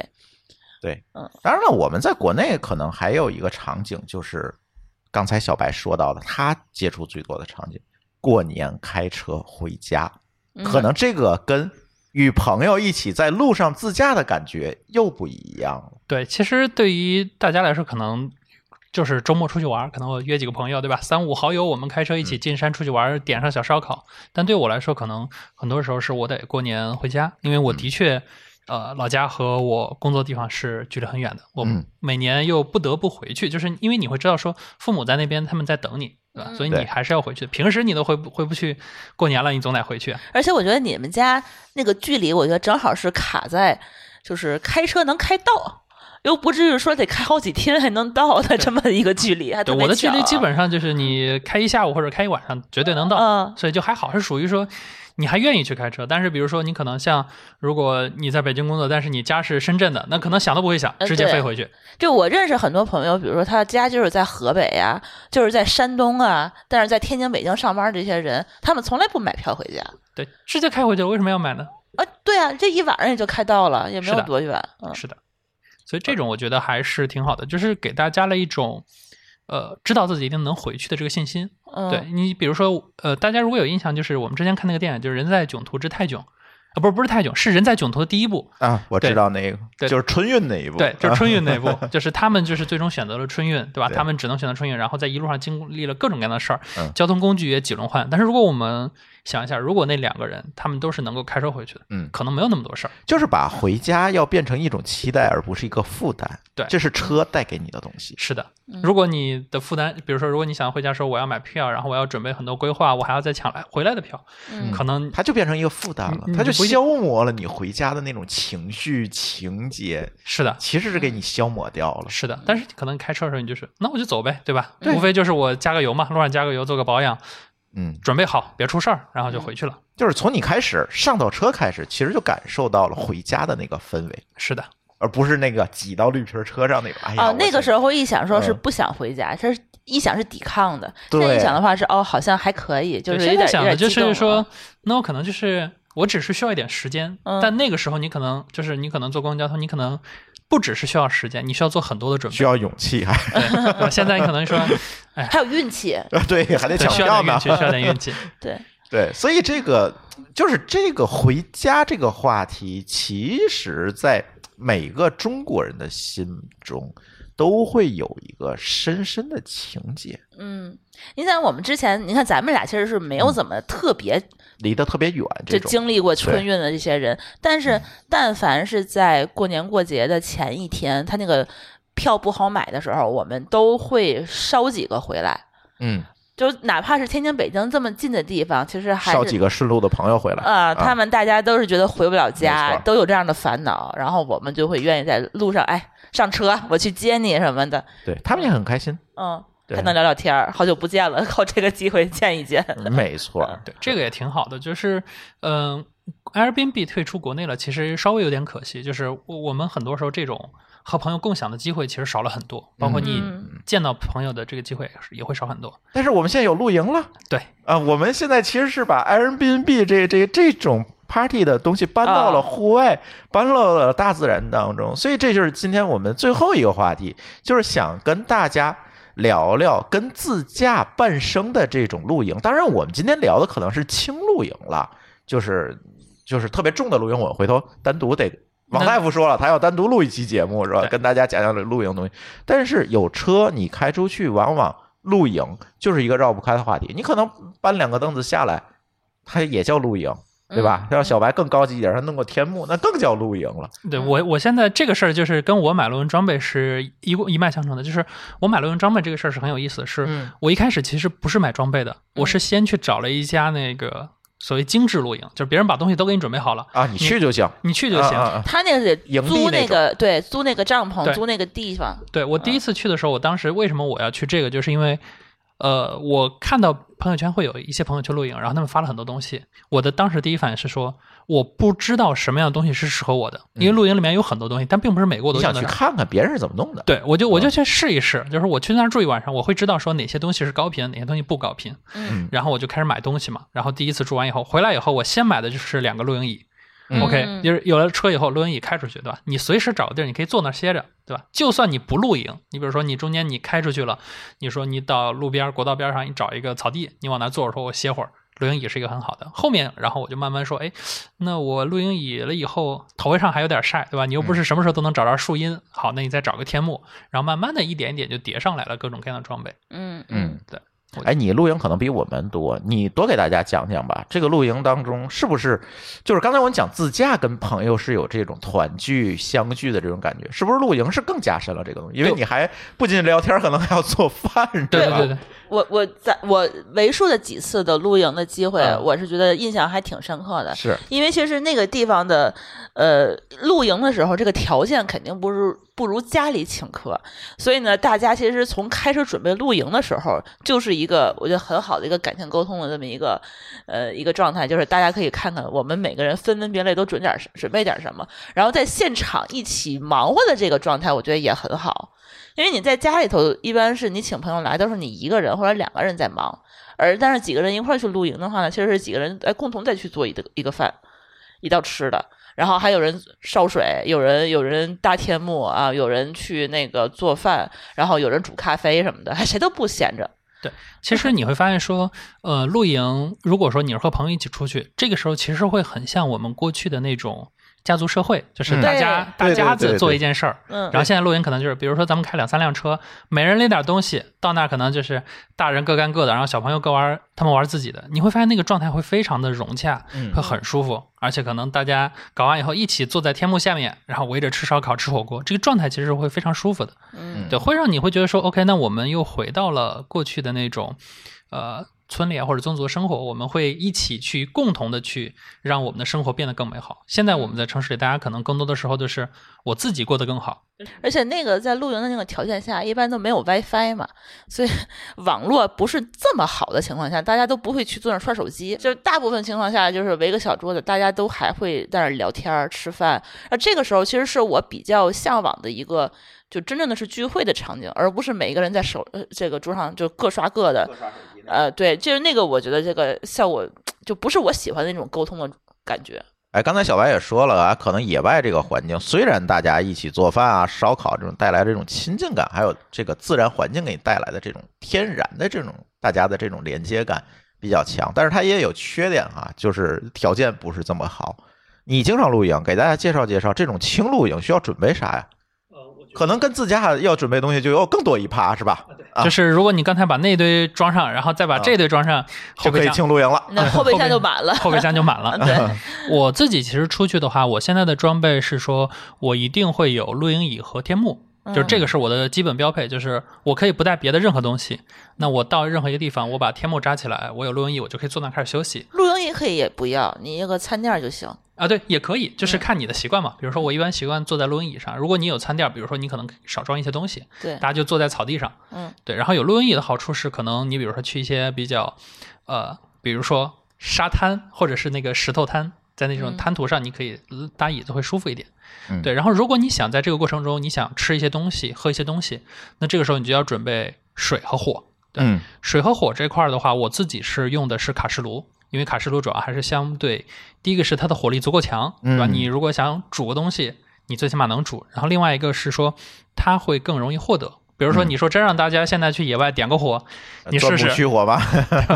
可能很多人是搞不定的。对嗯对有点危险，而且对，嗯然后这个是我觉得对大家来说可能是一个比较方便的，卡式炉也很好买，很便宜那个对，东西十几块钱一个，啊对然后你买一个卡式炉，然后如果你呃稍微好一点，最好再买一个能够带防风罩的，因为你嗯在野外的时候，有些时候风会比较大，嗯点火不一定好点。呃，除此之外呢，就是如果你喜欢吃烧烤，对吧？你可以买一些呃容易点的木炭，会有那种易燃炭，然后弄一个小的烤炉过去，其实就可以了。火这块基本上有这两块，日常是足够的。嗯想吃热乎的带汤的就卡式炉，然后如果你喜欢吃烧烤，自己准备一个小烤炉，买一些易燃的炭，然后带一个打火机过去就可以。然后水这个部分的话，可能会要讲究一点，就是因为野外的水不是能随便喝的。我也没有到说，呃，那么硬核到说我们去河边找一个河然后过滤，那个我觉得没必要。 那那是野外生存，那不对是露营啊。对我一般出去可能的话，我会买两到三桶那个五升的农夫山泉，嗯就到那儿路上喝。然后另外我会单独带一桶水，有可能就从水管里接。这一桶水是为了让你路上洗手用的，因为你在哦露营地你做完以后你要洗手，你不能拿农夫山泉洗啊，这那个快贵有点有点贵贵哈哎啊。消不起。但是你比如说你这次去你带两桶，然后你肯定会有空桶回来，你下次就可以带这个空桶装在车后备就箱里打点自来水对装在后备箱里。对，正常洗手，包括那个水，其实你平时就可以放，因为你除了露营的时候，你可能要洗手，你开车，你指不定，比如说路上你吃点什么东西，也可能会有洗手的诉求，所以这个东西我觉得其实是可以常备的。嗯基本上有这两个东西，你就是日常的喝的，就是 OK 了。当然，可能也会有一些高追求，比如说我跟我老婆，我们俩出去的时候就比较喜欢在野外煮茶喝，哦，好对讲究。对，我们就会带一些茶具，不过我嗯们现在还不会带那个烧水壶，我们一般是在家里烧好的水，然后弄一个比较大的保温瓶就拎过去，嗯嗯然后就在野外煮茶喝。对我们比较喜欢这样哦泡茶，因为你在山里泡茶其实感觉还是很像爽王大夫他自己弄咖啡不啊也对是吗？在野对外那个的话也也很好。对，嗯所以这些东西，我觉得基本上你把这些东西备上，你出门，然后到目的地，然后搭上天幕，坐在那儿，嗯然后你就可以开始喝。然后，然后比如说你可能会在这里面白天待一整天，然后到嗯晚上你就可以再开车回来。当然，如果你要再硬核一点的，对吧？那就开始要准备上帐篷，然后睡袋了。嗯那个目前我还没有开始，可能要到下一个阶段再试试。嗯对这过块夜不过夜是两回事 儿。对，如果你嗯过夜这个事儿就真的很不一样了。过夜的对话，包括你的这个地点选择也会有很有讲究。当然，过夜就不是今天我们要聊的轻露营了吧，对那个就硬核一点啊哎了那个硬核一点，回头让王大夫讲哈。对，当然这里还有一个，像像我和舒淇可能更多的会考虑到，呃，要喝点冰可乐怎么办？啊，对对呃冷保温藏箱保对温箱嗯等等这些，马上买保温有，因为有很多这种小的保温箱，然后包括有那种一次性的冰袋，你其实可以在初七八的时候准备点一次性冰袋，然后自己装一点冰块过去就可以对，了。在冰箱里提前冻好了，有那种就是它是用一种高分子材料对去外卖冻的冰那袋种，，就是外卖你见过有那种送冰袋的，你自己买其实很便宜。就是你从那个淘宝搜，别搜保温箱，然后搜外卖箱，嗯，要便宜多嗯啊。学到了， 对，那买那个就是稍微能保一点温，然后你只要冰袋足够多，呃，效果其实还挺好的。嗯对你像上次就是我们那个呃出去好像是钓螃蟹是吧？带那那些饮料，其实那一天它还是凉的呢。嗯，对，那还可以，这个大家可以带一点儿。再有一个，其实我特别想说的，水说完了，火说完了，其实最重要一个是电。谁没有电量焦虑呢？我们没有啊，我们是油车啊，我们不焦虑啊。不是，就你手机要充电的，对，这个我觉嗯得是对于和大家要注意，就是可能比如说像我还好一点，因为我嗯平时出去不怎么玩儿，然后我们路上就插在手机的那个车上的充电就还好。但是如果你要是经常玩儿，你可能真的就像我们刚才说的，你要带一买一个天电，对，嗯你要带一个电享二或者是那嗯种、呃汽车的户外电源，嗯那个电源可能足够你充电，甚至还能让你插上个电磁炉做个饭，这些都是有可能的。嗯嗯嗯嗯这个主要看大家的诉求。就是如果你是手机重度爱好者，甚至是你想在野外拍看点投影视仪频，，对吧？比如拍点带着无人机给无人机充电，那个东西很费电的，对你知道吗？无人机啊，包括还有的有的露营的小伙伴喜欢带一个投影的幕布过去，在野外看哦，电影。看电影，对，对，这时候供电就特别特别的重要。嗯这种你对就得准备一个专业的这种户外电源才行。嗯，第一个是户外电源，第二个就是我们如果开油车的时候，很多人会用那个油车，就是给它发动起来，就是你可以就是可以直接供电了嘛，因为车上自己就有发电机嘛，对它就可以供电。对，当然在这个时候大家就要注意，第一个就是它会排废气车，你得啊哦离车远一点，嗯别中了毒，这个挺重要。尤其车长期的空转在那儿，你如果人的话，千万不要睡在车里，很容易一氧化碳中毒的。嗯，因为车会再把那个尾气吸进来嘛，因为它不是在开的状态下，这个有点危险。但是有的时候这供电这个事儿啊，你免不了，就是尤其待时间长，你多少个电小二它也没有用，尤其你好多什么幕布啊、投影都上了之后，它还是蛮耗电，因为电小二最多也就是一度一度多一点电，它没有多少。对所以这个时候你去用油车供电是你免不了的一件事情。但是今天我们又要提到，就是当这种场景下，仍然要注意这个车的养护的问题，因为这是一个典型的空转恶劣环境，因为是这个在一个这个怠速的情况下嘛，一个恶劣环境的这个这种情况，所以这个时候还是建议大家在保养的时候考虑到这个机油的问题。因为嘉实多磁护的这个机油对这个拥堵啊，还有长期空转怠速的这个情况下，做出了显著于行业限值百分之五十以上的这个性能的提升。这个时候，无论是你的供电性能，对车的保养保护都会更好。所以这个时候，如果大家能够说，哎，有这个露营的需求，有在露营里面用这个发动机怠速给这个东西供电这个需求，在露营之前做一次保养，用嘉实多磁护机油把发动机保护起来，能够避免很多可能在这种场景下给车辆带来的损害。所以这里必须要 Q 到我们的广告主爸爸，是吧？反正啊，今天我们聊了好多话题啊，别管是自驾旅游还是露营，为什么会聊到这个话题？除了给大家分享我们这些年出去玩的这些经验，能够让大家复制一下，是吧？知道一些避免一些坑之外，其实我们总感觉这三年来大家憋的时间实在是太久了，急需一个释放的一个空间。无论你是出去玩儿，还是跟家人聚会，还是说我们去自驾，其实都是一个释放的一个过程。而在这个过程当当中，如果大家有一些好的方法论，有一些好的经验能够给到大家，我觉得能够给大家的体验带来非常大的提升，特别是自驾。啊，这种跟朋友相聚的场景，可能将来会越来越多。怎么样把这个事儿玩好？我们怎么把这件事情变成一个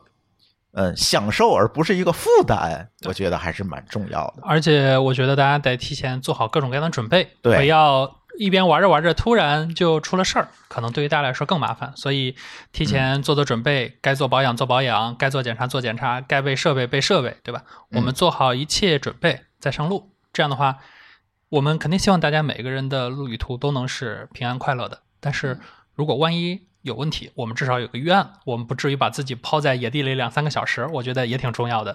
没错儿，而且呢，这期节目我特别欢迎大家在本期节目的评论区来留言，来聊一聊你的团圆假期啊，这个团圆假期是怎么过的，以及你在路上的一些感受和体验。我们这期并没有结束，我们会把后面跟大家的交流的机会留在我们的评论区里面，而且参与评论呢，大家还可以赢取守护大礼。这些礼品有守护不停歇的嘉实多磁护养护体验，以及喜马拉雅 FM 提供的年卡等等的奖品吧。我们具体的这个参与评论领奖的方法呢，我会写在我们这期节目的节目简介里面，大家也可以去我们的节目简介里面来看到我们的参与方法，以及赢取我们的这次守护大礼。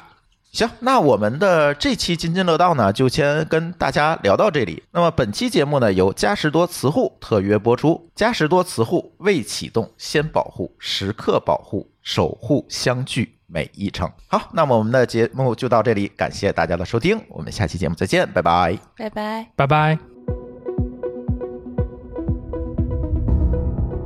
感谢您收听本期节目。本期播客节目由津津乐道制作播出。你也可以在我们的官网 dao 点 fm 找到我们的更多内容作品。如果您喜欢我们的节目，欢迎在微信、微博、朋友圈等社交媒体转发分享。您的分享对我们而言十分重要。如果您希望与我们互动，可以关注我们的微信公众号“津津乐道播客”，天津的津，欢乐的乐，道路的道。在关注后按提示操作，即可加入我们的听友社群。